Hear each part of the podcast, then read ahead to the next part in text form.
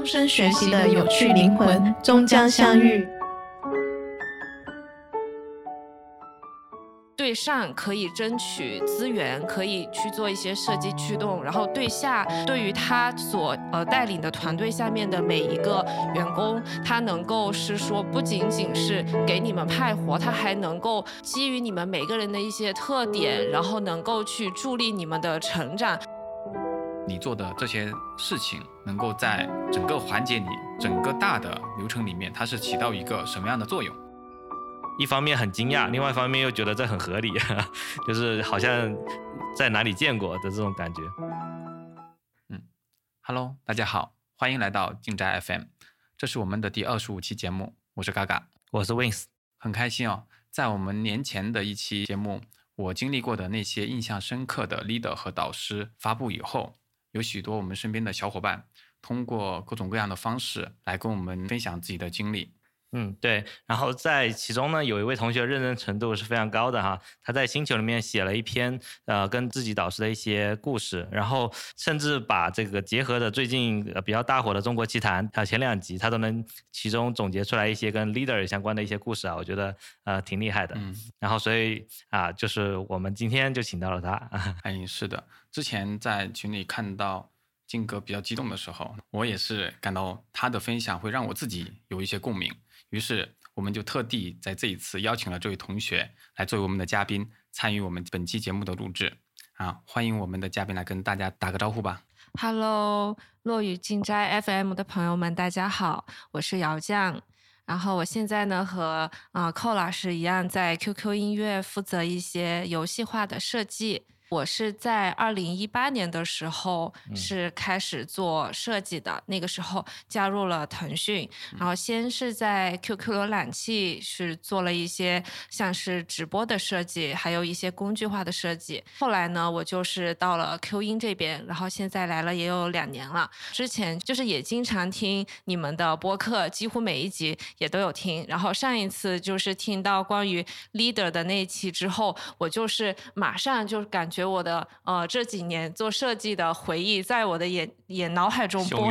对播放，然后就马上勾起了我的对于某几个 leader 非常深刻的印象，就感觉此生难忘他们，所以当时就马上就是跟寇老师写了一些我的小感想。然后今天也和大家一起交流交流。嗯嗯，对，其实姚酱的经历也蛮丰富的，就是他自己最开始也不是做设计的，所以他说从二零一八开始，并不是说他二零一八才毕业，而是他二零一八才进入设计这个行业。然后呃，但是一进这设计这个行业就能在腾讯，我觉得还是挺厉害的。这一点确实确实是很厉害的。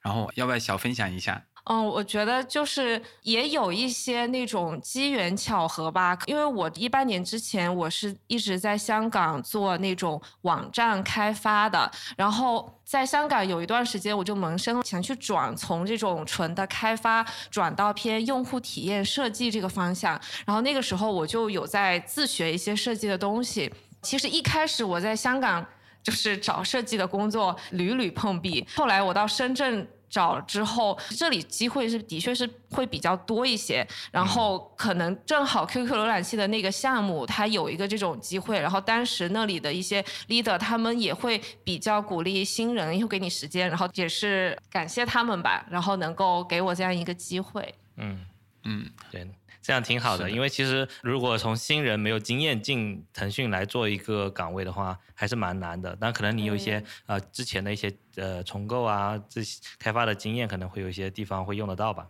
嗯，在这一点的话，跟我的经历可能是完全不太一样的。我可能更多的就是刚毕业的时候，各种小公司，各种蹭蹭蹭，然后蹭到了自己发现，哎，好像我在什么时候，然后醒了一下，然后开始知道说，哎，原来设计师可以有一个比较正规一点点的路。然后往这方面慢慢的去探索，然后找到自己认可度比较高的圈子，然后不断的在圈子里面跟大家进行探讨、探索，然后学习。这个是我觉得我个人的一个在学习设计上面和设计成长过程当中的一个路线。刚好回到我们本期的话题上嘛，我们这次的话是继续讨论我们上一次的一个系列，一个好 leader 和导师对自己的影响。这次的话是第二篇。如何判断一个 leader 是否值得信任？在那之前，想和静哥还有姚酱聊一下，你们觉得就是所谓的好 leader，他有没有什么具体的标准？嗯，我觉得可能大家心中不会说时刻的去盘算说那几个点，但是呢，大概的会有几个标准，比如说会觉得，首先他自己是能够把他所负责的业务能够做得很好的，啊，这是这是这是其实很重要的。另外一个是他能不能把他底下的这些团队的这些人能够管理的比较好啊，能够让大家都充分的这个。知道自己该做什么，然后充分的热爱这个集体，然后愿意为这个集体去做自己的贡献。那同时呢，就是说他不会是那种啊有什么功劳都揽到自己身上啊，有什么锅都甩到下属身上的这样的一个人，而是说呃。该是谁的就是谁的，而且会为自己的下属去争取一些功劳。然后如果有什么问题的话呢，也会尽量帮自己下属扛起来。其实这简单的几个呃几个维度能够做好，已经是我认为的好 leader 了。但是其实虽然我这么分享，但是我是觉得大部分的 leader 呢，可能在某一方面。会比较强，那另外一方面可能会有欠缺。那如果在三个方面都有欠缺的话，那就是一个不成熟的 leader。嗯，是的，我觉得我和寇老师理解的差不多，就是可能不会有非常硬性的一些具体的标准，但是。回想起自己觉得那些觉得比较好的 leader，其实都有一些共性。就一方面是最基本的是他们本身的一个专业能力。就比如说你是一个设计的 leader，你本身设计的专业能力肯定要是过硬，这样你才能指导下属。其次呢，就是他的一些管理能力，就可能有对上可以争取资源，可以去做一些设计驱动，然后对下对于他所呃带领的团队下面的每一个员工，他能。够是说不仅仅是给你们派活，他还能够基于你们每个人的一些特点，然后能够去助力你们的成长。他能够去把下属每一个人的发展去作为自己 leader 的一份责任。这个是我对于好 leader 的一个感受吧。对，就是我觉得姚江说的后面这点非常重要，就是这个 leader 除了能让大家按部就班的去做事情，同时呢，每个人都是有。自我发展的一个诉求的，什么事情适合他做，什么事情是他愿意很想做的，然后做起来会做得很顺手很好。那这种东西，如果你能让每个人都各司其职，同时你这个搭配起来又是很合理的，不会说某一方面很多人做，某一方面又没有人做的这样情况。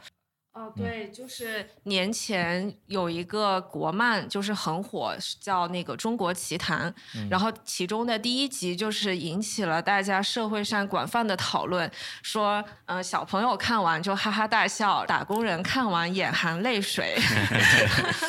然后我觉得就 是打工人会很有共鸣，因为里面的一些角色能够映射到现实工作生活中的一些人的形象。我当时就是有几个。感受就是它里边小妖精的几个 leader，他们的 leader 呢反映出了一些不太具有 leadership 能力的一些管理层的一些问题。就比如说第一个，他们对整个这个项目里。的理解上的偏差，判断力的缺失，就他们就觉得可能构造一个陷阱之后，就一定能够达成他们去把西天取经的四个人降服的这样一个目的。但是呢，小妖精这个主角，他反而会去留意，会去打听他们所面对的这个呃。西天取经四人组的实力，他会了解到，其实自己 leader 的这一种这个布局是可能很难去完成他们项目的目标。第二个呢，是很明显的一个感受是，他的 leader 在派活之后，当小妖精提出了一个更好的解决方案的时候，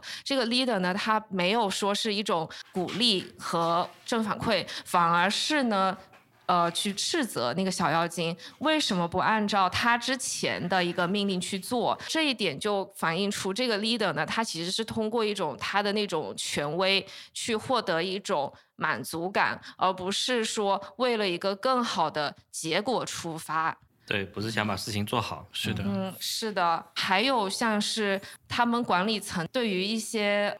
想法的朝令夕改，比如说早上要小妖精去收集一千斤的柴火，后来另外一个 leader 又说又改变了想法，不要用柴火去烤唐僧肉啊，就。一把火把这个柴火都烧了，然后就让小妖精去做另外一件事情。长此以往呢，底下的这些员工就会觉得自己的付出都很白费，是很多呃任务不断的改变，也没有给一个很明确的理由。我觉得这就反映出管理层他没有一个很有逻辑化的目标和执行的。部署，会让底下的人都失去对他的信任。还有一点感觉比较明显的就是，他们会通过信息的隔离来强化管理。其中有一个小片段，就是小妖精的小伙伴儿那个乌鸦，他因为看到了。领导给唐僧布下的陷阱，然后就被带走惩治了。因为呃，领导是觉得说这个陷阱是一个机密，对，是不可以被、对不可以被你们这些你们这些层次的人看到的。我就觉得其实很多在我们职场上，你想要把一个项目做好，其实 leader 是要带领整个团队发挥每个人的力量，然后进行信息透明，把他知道的。就是上面传下来的一些信息都告知给每一个小伙伴，这样大家使的力啊，然后大家做的事情才会是往一个正确的方向去做的，不需要说是通过制造这种信息差去强化一个你的这种管理的职能。嗯，对，我觉得这点其实启发到我整个这个中国奇谭的第一集，呃，他的这个思路就是说，所有的呃小妖怪都是在不停的接受到上级给你的任务，第一天做什么，第二天做什么，但是其实他们都不知道这几天做的这些事情，它最终是怎么样组合成一个巨大的陷阱，然后把这个唐僧师徒四人给对付掉的，所以导致他们其实只知道完成任务，偶尔做的一些小发明创造呢，又会被上级扼杀，所以总的来说其实是。大家都不是在一条心上去做事情，嗯那最终失败是非常非常正常的。我觉得，，是的，就像我们职场里面的那种情况。嗯，哎，这个其实我想到的是一个这几年比较火的一个，就是关于我们的互联网所有的岗位进行 OKR 制度的一个嗯过程。就很多人可能觉得，就在这个过程当中，我自己接触和我身边的同事和我以前的同事接触到的，更多的是。不是从任务拆下来自己能够认领，而是说领导想看到你做些什么，或者说领导直接安排你做些什么，但是并不太确定你做的这些事情能够在整个环节里、整个大的流程里面，它是起到一个什么样的作用。对于类似于小兵的话，其实这是不太明白的。自己所做的事情，嗯可能就是比较，不管是原地踏步啊，还是自己有想为这件事情做的更多的突破也好，或者自己个人的突破也好，你不知道你的所做的事情为整体做了些什么，这是很经常发生的事情，会不断的陷入到一个又一个的需求里面去。对，这可以说是我们呃在刚进职场最最常见的嗯现象，就是我们就只是接收到我们组长给我们派来的任务，甚至是可能是产品经理他们给我们的一个个小需求，但是这些小需求最终能够组成像怎样的一个大版本来发出去，或者说在游戏里面是怎样的一个大特性去做出来，可能我们都不一定完全知道。那其实这个 OKR 我之所以在国内会流传起来的原因，也是大家会觉得这个会让自上而下的一个驱动会变得更顺畅一些，大家都能有一个更强的意识，说我知道我的上级的目标，我知道我上上级的目标，然后大家一起是在做什么东西啊。当然，其实我觉得有时候可能也没有执行的那么呃。彻底啊，就是可能你只知道你的上级，你再往上可能就不知道了。对他们可能未必把这个公开这一步做好了，嗯那就是其实我觉得有一定程度上也失去了 OKR 的这个这个意义哈。是的，更多的 OKR 不是有一些段子在聊这个 OKR 的事情，就是我们用 KPI 的方式来管理我们的 OKR。对，是就是感觉会就是换了一个名词，它还是 还是 KPI，就是，而且这是一个很常见，或者说是目前在国内的大部分的设计团队或者说互联网公司都没有解决的一个问题啊、那但是大家又在不断的强行的试行 OKR，这也是大家很多时候都会既迷茫，但是又不断的一直在走的过程。对 对，我觉得这是一个目标的问题。然后其实刚才姚将说的很多是跟这个信任相关的。呃，浪浪山这边的这个团队呢，就会发现其实他们之间是没有相互信任的，甚至呃哪怕是下属提出更好的点子，那上级其实只是为了维护自己的权威，根本就不在乎你提的是什么点子啊。这点当时我看到动画的时候是也是蛮。一方面很惊讶，另外一方面又觉得这很合理，就是好像在哪里见过的这种感觉。嗯，哎，确实是 leader 和下属之间要有在职场上或者在工作当中是要具备一定的互相信任。比如说，我很信任的把工作交给你或安排给你，那以及说，嗯就是我很信任的能够把我的所有的能力发挥出来，在这个工作当中或在这项目当中。同时，我也信任说我的 leader 能够给我足够的支持，或者说能够给我足够的指导，让我把我所做的事情有一个形成很好的反馈，而不是像小妖怪他获得的反馈就是为什么不跟着我的要求做，和跟着我所做的事情来做？那为什么要有自己的想法？但其实我觉得，如果换一个思路来讲，也许他的小领导跟他讲的是说：“哎，你这个东西是更好，但是他可能不太适合这次的作战。”然后 他可能就能解决他的呃内心的一个小的委屈吧。这其实对于我们来讲，可能正常的工作当中就会出现这种类似的问题。是否讨论一个小的需求点，然后你的反馈是能够值得别人信任的？或者说你是否信任别人，所以交出了你的任务。嗯，对，我觉得 leader 有一个很重要的呃能力，就是说，其实我们在讨论的这个话题是是否判断一个 leader 是否值得信任嘛？但是呃，这个 leader 呢，他其实首先他需要能够信任下属啊，他需要能够把这些项目放心的交给下属之后，然后这个下属。的做出来的一些决断或做的一些判断，然后如果跟 leader 本身的这个预期有些偏差的时候，他们之间如何去讨论，如何去呃改进这个方案，还是说我必须沿着 leader 之前说的那个就一点都不能改啊？这个就这个我觉得是 leader 一个很重要的特质，就是说他有没有一个开放性的那个思呃思维吧。然后呃另外一点就是呃 leader 也会再去判断说这个下属值不值得信任，那这点我们也需要自己去做好自己的事情，就是说他们。给我们的任务，我们在做的过程中需要经常给他做一些反馈，嗯，因为没有人会觉得我交一个任务出去一个星期、两个星期之后，我再来问啊。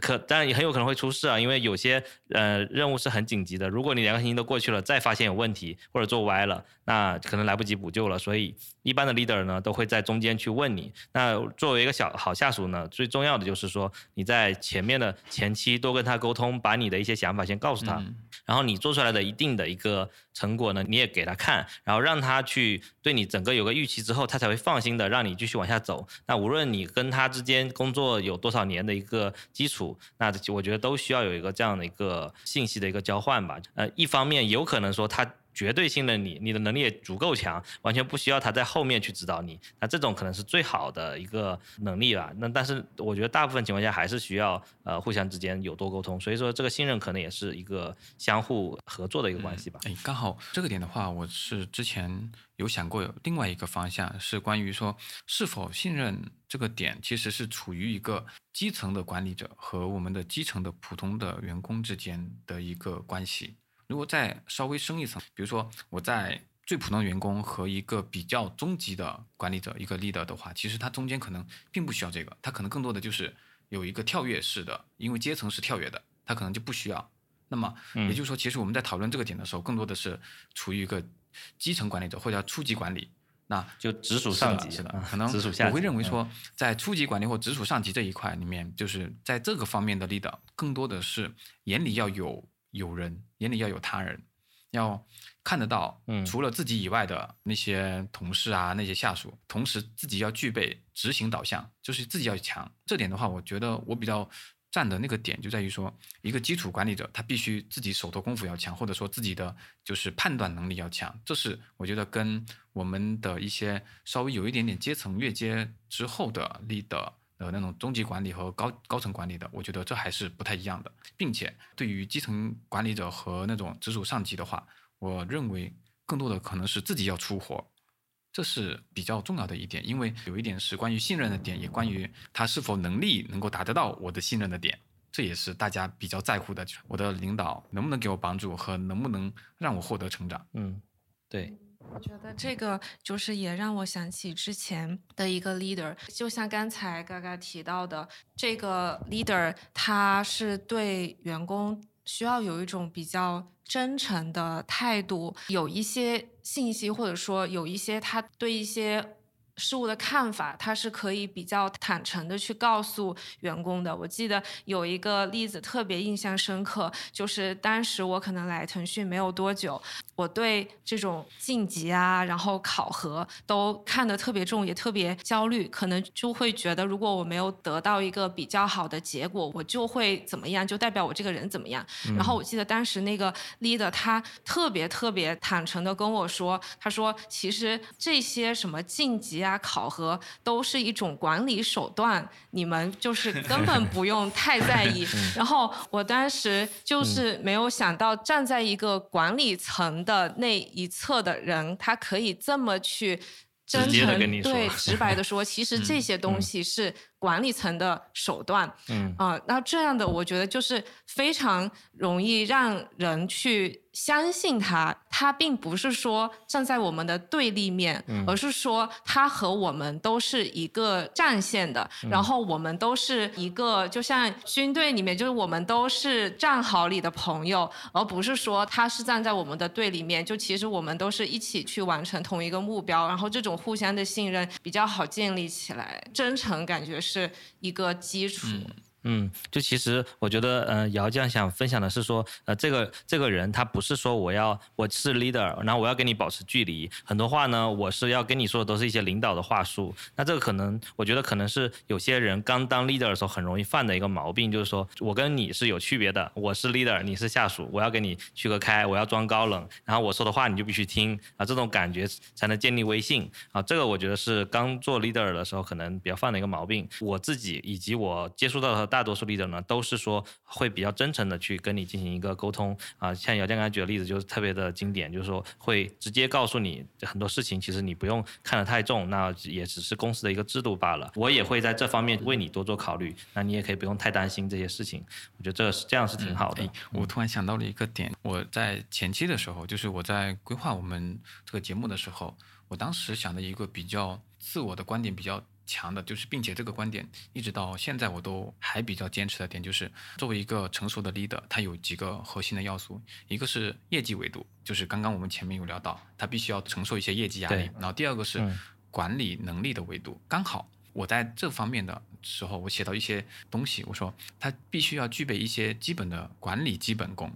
然后能够做到就是通过他人完成任务，然后能够做到角色切换，能够嗯做到具备一些同理心和以及一些挖掘和干预同事之间的冲突，甚至是跨部门之间的冲突，并且能够正确的去解决嗯冲突。对这个也挺重要的同时，嗯就是他能够比较很好的运用管理动作。好，这是两点，就是业绩维度和管理能力维度嘛。然后刚好嗯就是我当时的认为说，真诚是管理能力里面的一部分，因为你要进行一些角色切换，碰到一些同事他比较在嗯乎职级晋升和一些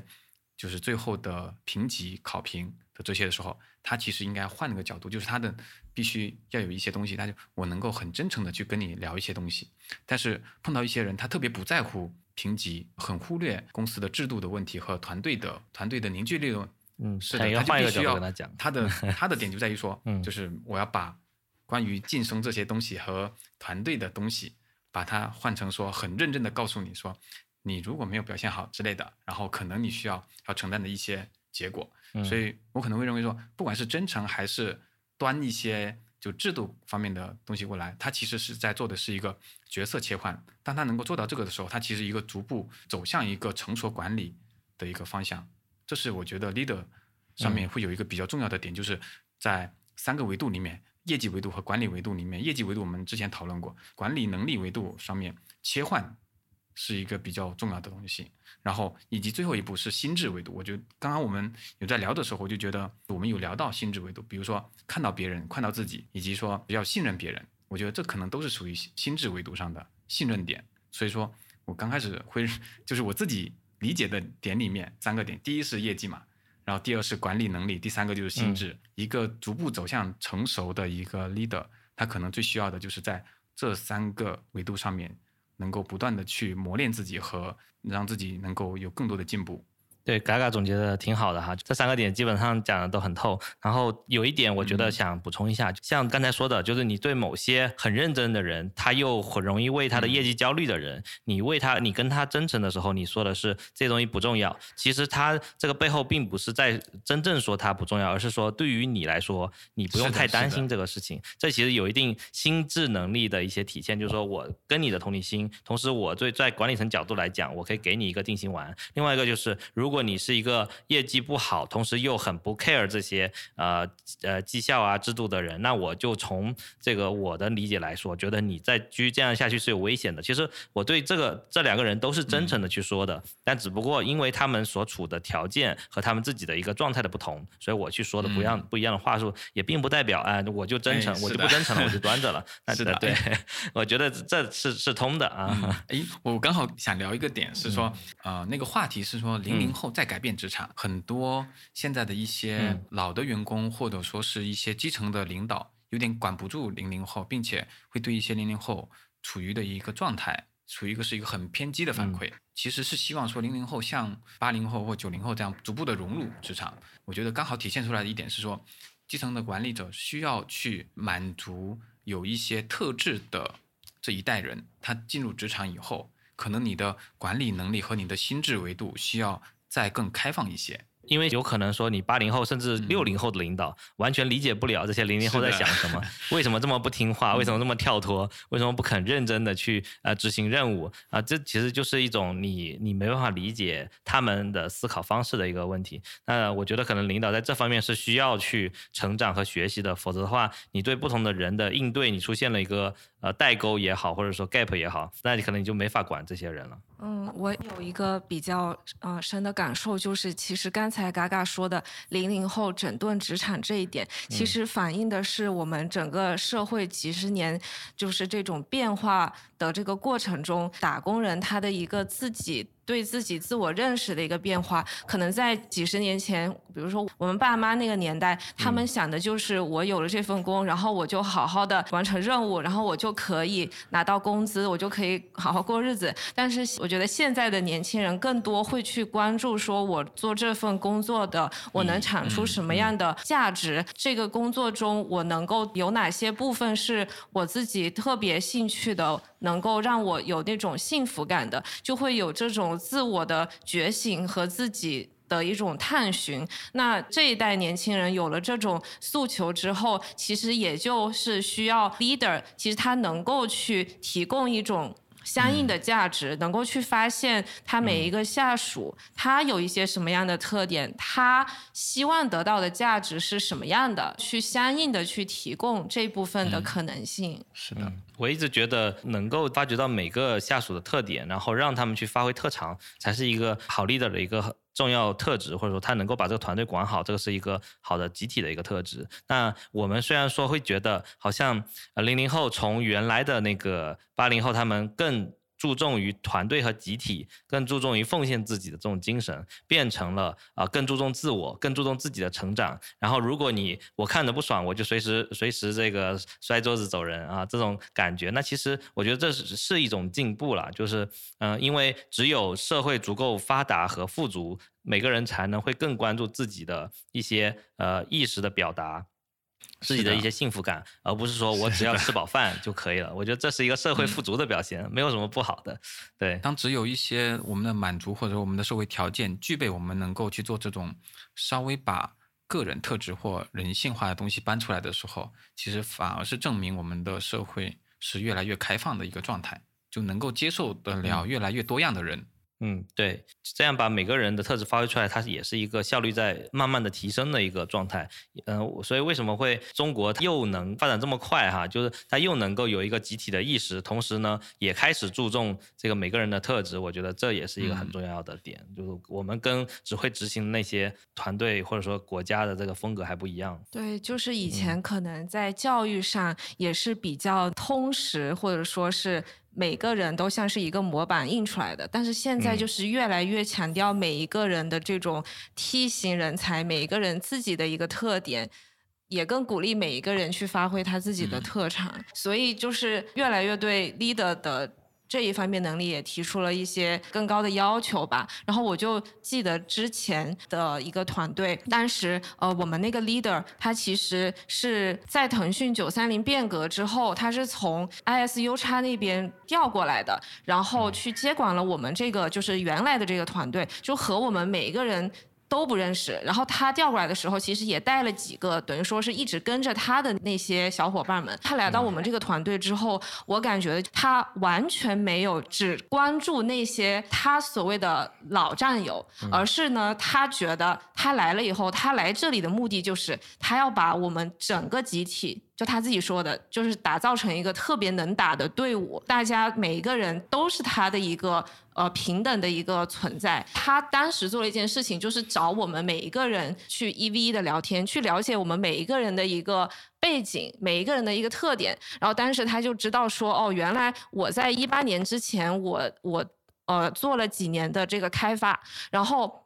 后来有一次遇到了一个项目，就是呃要。设计驱动去做一个那种 A B A B test 的网站，然后也比较需要一些开发或者说后台的一些知识。当时他就有让我去参与那个项目，然后成果也比较好。我当时就觉得说，呃，像这种他会这种 leader，就是他是会去识别每一个人的一个特点，然后去比较合理的去安排项目。同时，他也会平等的看待每一个人，不会因为有一些人可能跟着他久，他就会。资源特别倾向他或者怎么样，因为他的目标是整个团队的总体实力的最大化，而不是说呃找一些去撑他的人或者怎么样，因为他也不需要。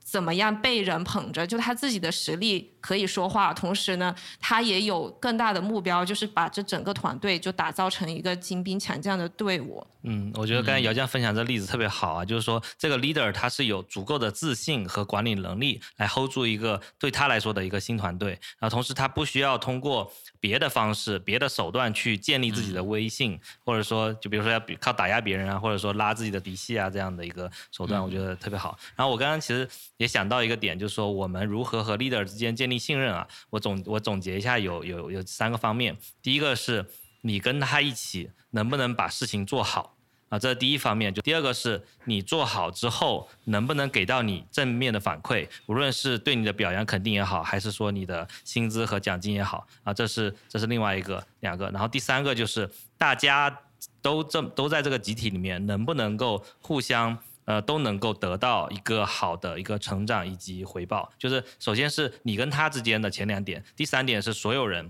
是否都能得到。如果这三点都能满足，那你们这个集体一定是一个。不断向上的一个集体，那怕就怕说中间有一条腿是断的，比如说你跟他之间一直在做事情，始终都做不好，那这个 是最最糟糕的啊。另外一个是，如果你就算你做好了，也一直都没有得到回报，可能功劳都被他拿去了，或者被他的嫡系的那些人拿去了，那你肯定不开心。另外一个是，呃，某些人在这个团队里面确实能够做得很好，而且有很好的回报，但是大部分人是得不到回报的，那这也是不好的。所以我觉得这三点。啊，挺重要，一一点都缺不了。那如果有任何一点缺了的话，就不是一个好的 leader。哎，确实，起码是一建立信任的过程，是必须要 leader 为下属能够争取到一些东西，甚至是带领的下属一起去进步。还有另外一个问题，我比较好奇的是，其实经常会碰到有一些人的反馈是说，我们的 leader 跟我们形成一个很强的距离感，很多事情是到了 leader 那边就好像形成了一个围城，很多信息就变成了不透明化。然后当你知道的时候，你也许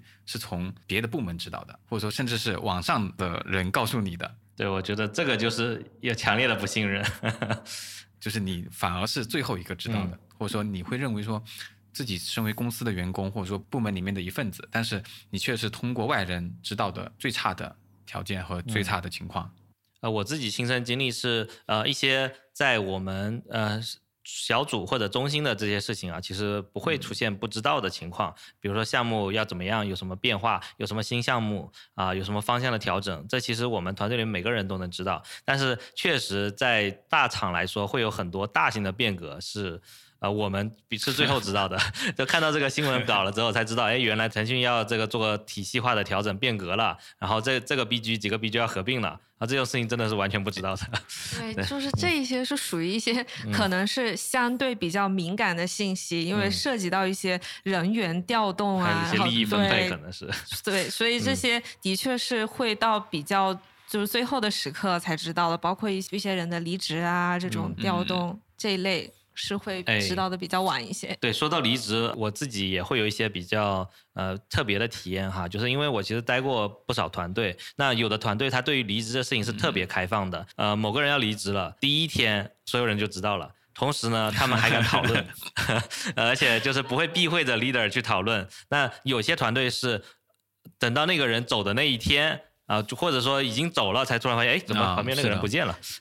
对，我觉得这个事情是我觉得不太好的。那因为这件事情其实可以反映一个事情，就是这个 leader 是否足够自信。嗯啊，这个团队是否足够健康？因为当这个 leader 很自信，这团队很健康的时候，因为他是为大家好的，所以如果有个人想走了，一定是他有自己更好的归宿了。啊，或者也哪怕他是对这团队有些不满，但是呢，总的来说给大家是一个好的体验，所以说他不忌讳跟大家说我要走了，比如说我要回老家了啊，我要结婚了啊，我其实想去去出国深造了，或者我。觉得另外一个公司可能给我更好的待遇，比如说我要去那边可以有个管理岗，那他都不会去忌讳去说这个事情。那我觉得这是一个比较健康的，同时大家都是在祝福他。有些不太健康的团队呢，就是说走的时候啊才知道，哎，这个人突然就要走了，然后我只来了跟 跟他说上最后一句话，呃，连合影都没有，呃、也不会说什么走了之后要请吃饭的这种，就会觉得说似乎这个团队太过于注重项目本身或者绩效本身，以及害怕说这个人走会对其他人产生影响。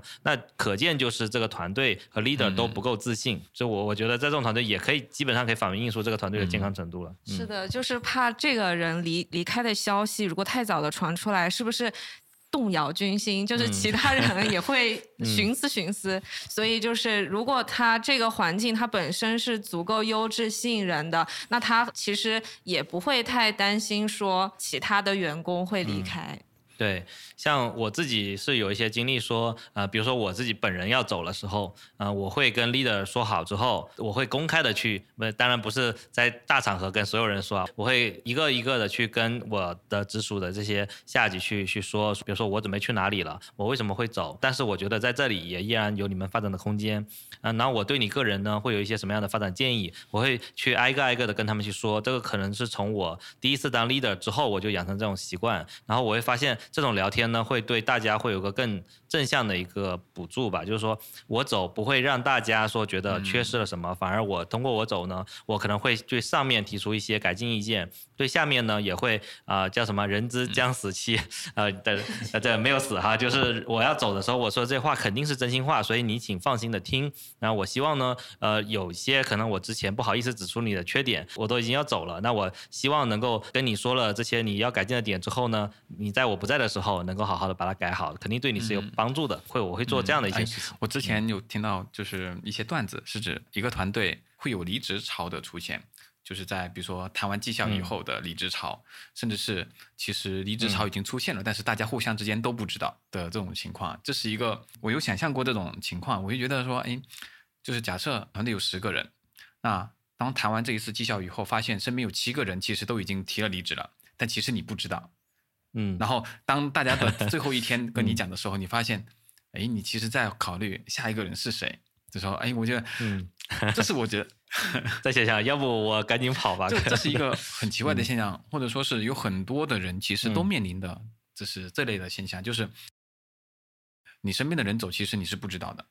可能就是进哥待的环境会是，包括静哥自己其实也营造的是团队氛围和在团队的建设上是有做出很大贡献的，但很多人会面临的环境就是。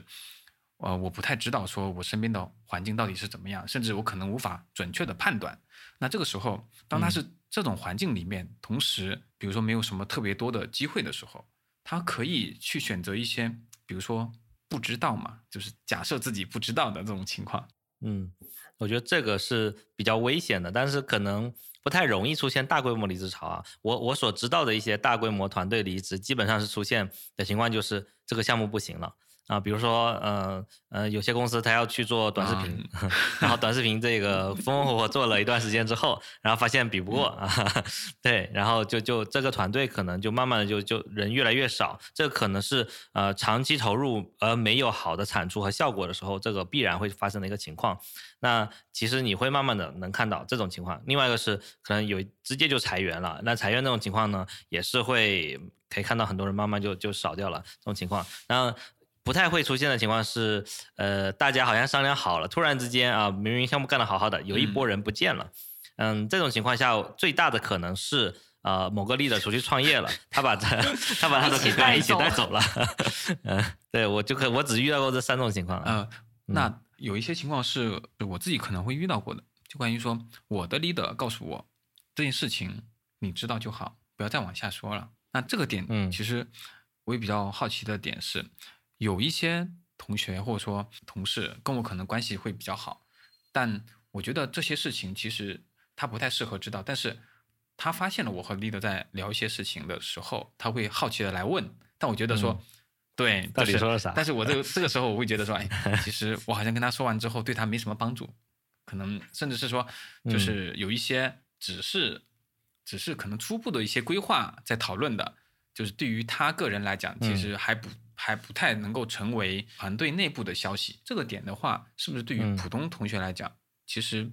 不太适合多打听，或者说是其实，嗯、当不是真实的通知消息，那即使你是从外面知道的，那也没有没有关系，因为你本身没有决定权，你只要接受好这个消息就好。嗯，对，我觉得虽然说我们鼓励说，我应该说员工更希望上面的东西都透明给你啊、会这样子，但是肯定有一些只适合在这个 leader 之间，或者说 leader 和骨干之间所知道的一些消息，因为他们正在商量应该怎么办，在商量出一个最稳妥的决策之前，然后你就去打听，或者说你提前知道了，其实可能会对整个团队会有不良的影响。比如说你讨论你听到的是其中的一个 A 版本，那这个 A 版本呢，可能对另外的一些人会有伤害，然后你就开始去传播了，然后这些人就会呃很不爽。但其实他们最终希望的是讨论出来一个呃最妥善的 C 版本。那这个 C 版本在还没公布之前就被你用 A 版本传出去了，那他们再说 C，可能大家会觉得，哎，你你是不是这个听到我们这样说之后啊你们才改的啊？会有这样的想法。那其实就是在做一些呃帮帮倒忙的事情。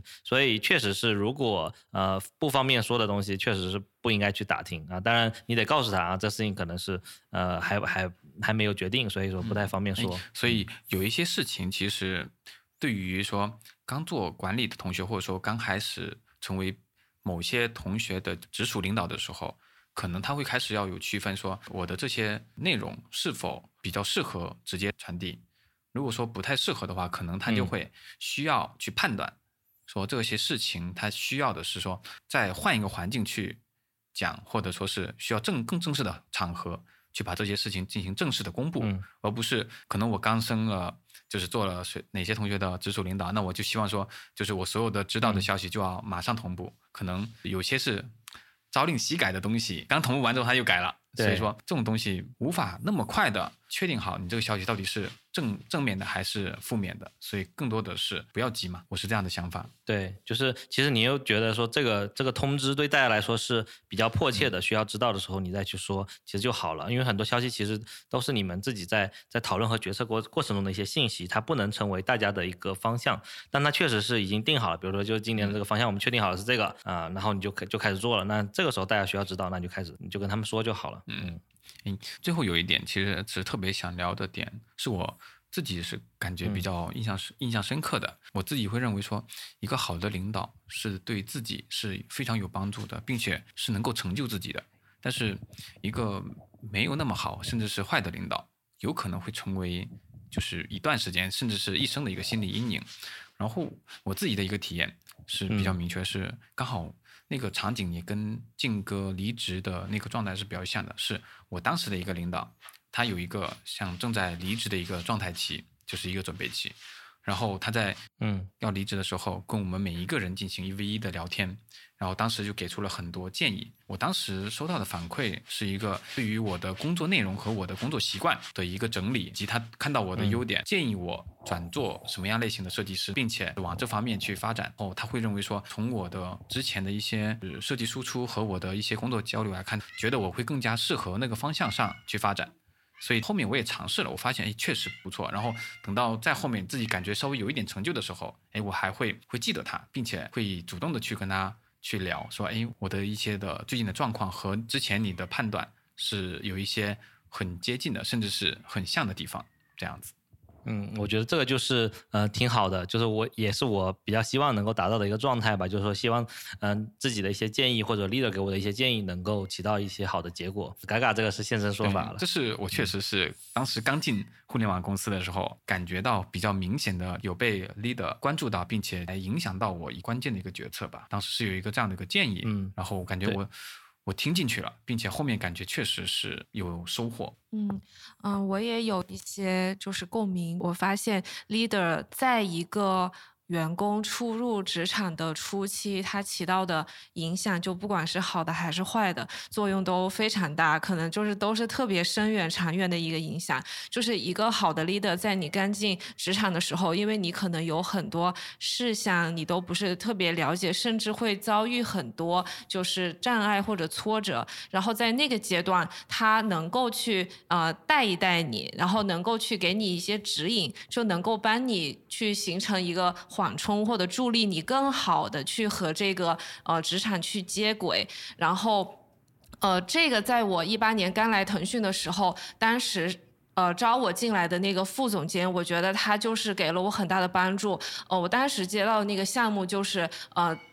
也是呃大领导盯得比较紧的一个创新的项目，然后我作为刚开始做设计的这个交互设计师，而且又是只有我一个是主交互，然后其实有收到很多产品关于我这边工作进度上面的一些呃负反馈吧。然后当时我的那个 leader 呢，他就是他每天会带着我一起去开会，去了解这个产品的一些诉求，还有节节奏上面的一些要求。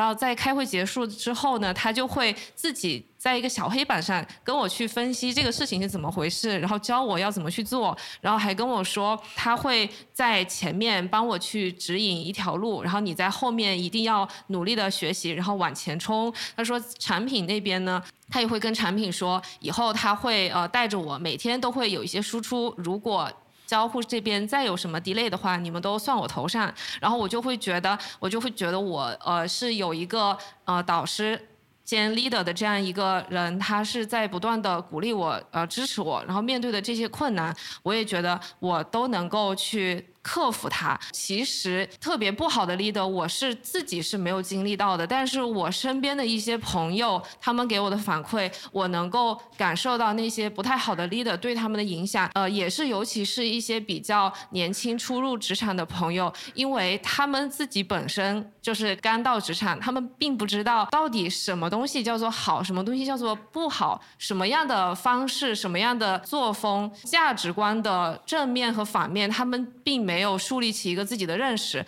所以在那个阶段，如果他们就是遇到一些不好的 leader 对他们的一些行为，可能是呃 PUA 也好啊，也许是一些负反馈，或者说没有太多的给他们一些帮助，很容易让他们形成一些自我的怀疑，就会觉得是不是自己能力不行，或者说这件事情真的是自己做的不好嘛？所以我觉得就是一个 leader 在一个人的那个职场的初期，非常重要对，非常的重要。是这也是我刚刚开始在问的，是说好 leader 有没有具体的标准？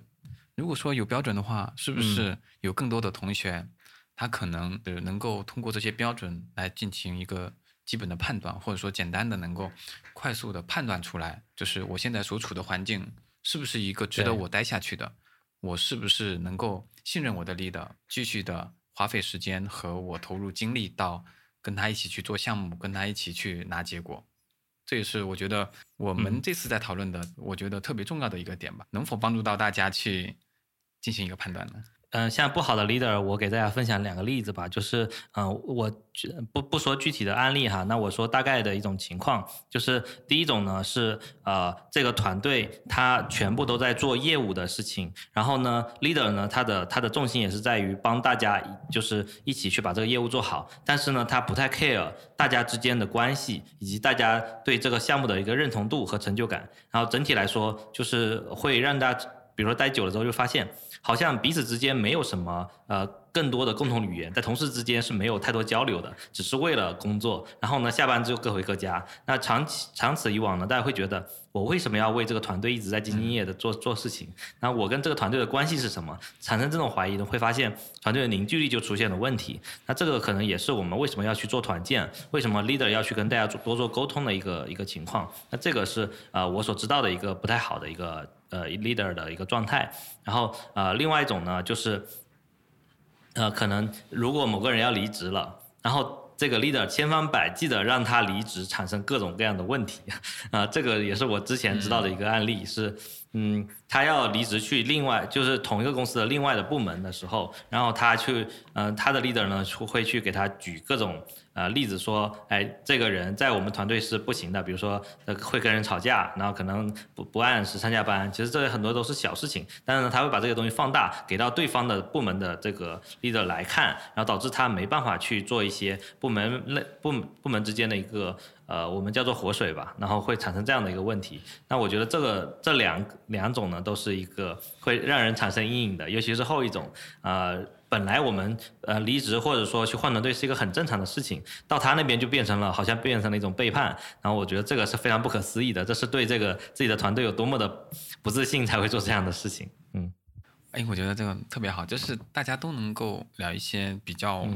就是自己啊或身边的人以及身边的朋友所反馈的点，然后更多的，我当时在想我们这个系列的时候，其实。有一个点特别打动我，是我当时看完了那个《小妖小妖怪的夏天》其中里面的一幕，其实有两有两个点，我当时是特别的，就是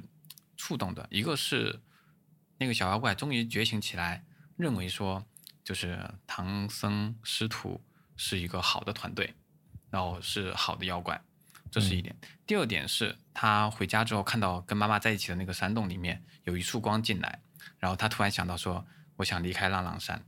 可能我们在聊的东西，也许不会成为大家眼中的那个好的团队，或者说一定给你们明确的目标是好的团队是怎么样的，或者说能够给你们介绍到某某一个好的团队。但是希望是能够给更多的人。如果说你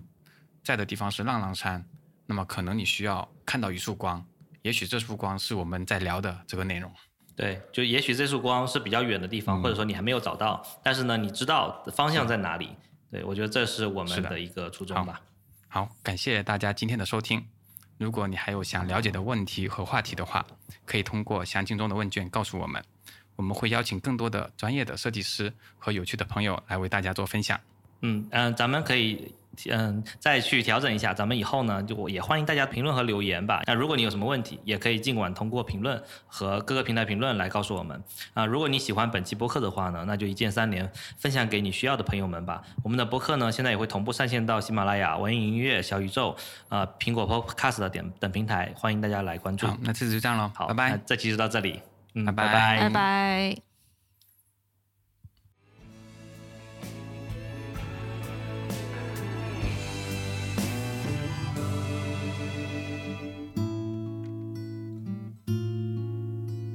我们是聊设计、聊生活、聊科技的尽在 FM，关注我们，终身学习的有趣灵魂，终将相遇。